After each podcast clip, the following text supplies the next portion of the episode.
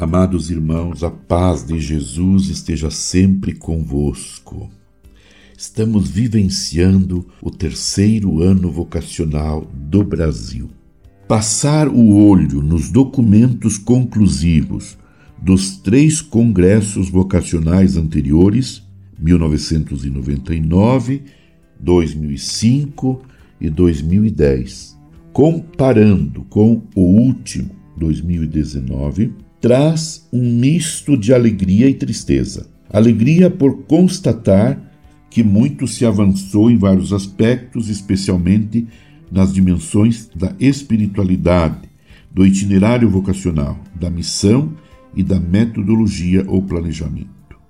Tristeza por verificar os mesmos desafios, sendo apontados após o intervalo de quase um quarto de século nas mesmas dimensões: espiritualidade, itinerário, missão e planejamento.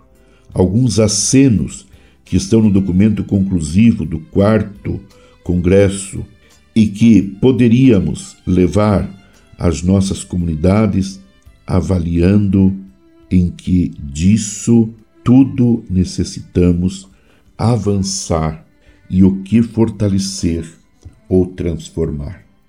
Primeiro ponto: espiritualidade.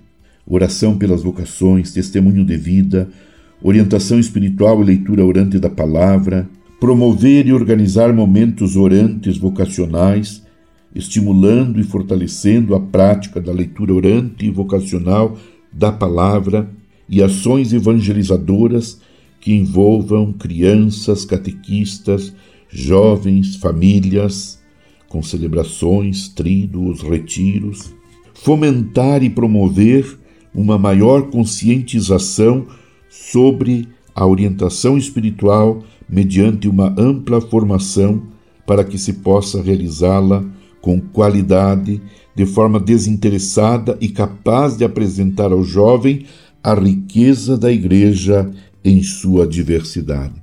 Segundo ponto, itinerário especial atenção à integralidade da pessoa, do acompanhado, da acompanhada, compreensão da estrutura humana do jovem, suas forças e fragilidades, envolvimento da família em vista de um ambiente de confiança recíproca, aproximar o serviço de animação vocacional, pastoral vocacional, das pastorais juvenis catequese e família, com ênfase no acompanhamento dos adolescentes e jovens, especialmente na formação para a elaboração do projeto pessoal de vida.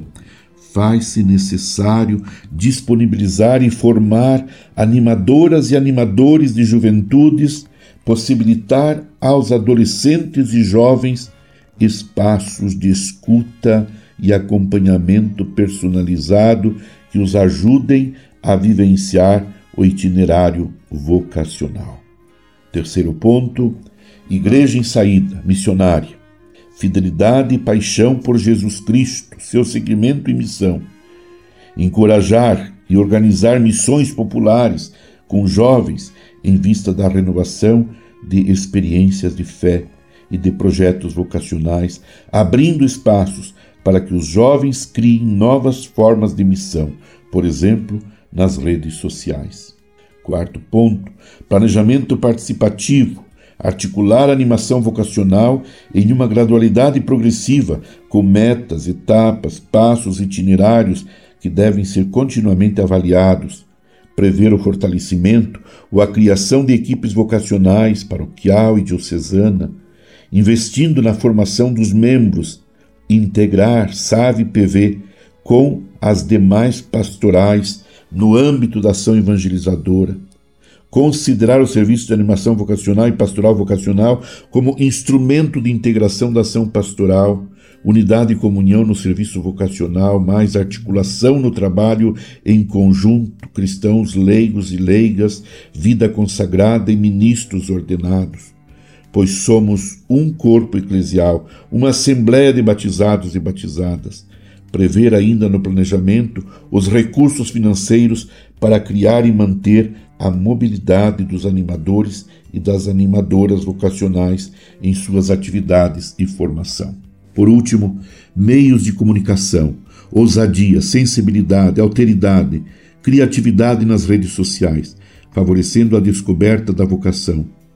Tanto o documento final do Sínodo da Juventude quanto a exortação pós-sinodal do Papa Francisco Christus Vivit acenaram para esta dimensão do ambiente digital.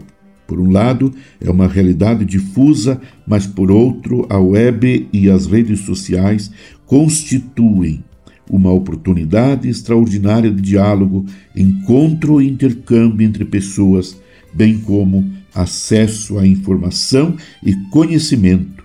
Além disso, o ambiente digital é um contexto de participação sociopolítica e cidadania ativa.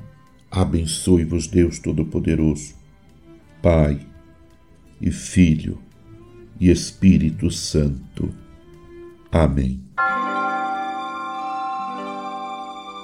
Você ouviu Palavra de Fé com Dom Celso Antônio Marchiori.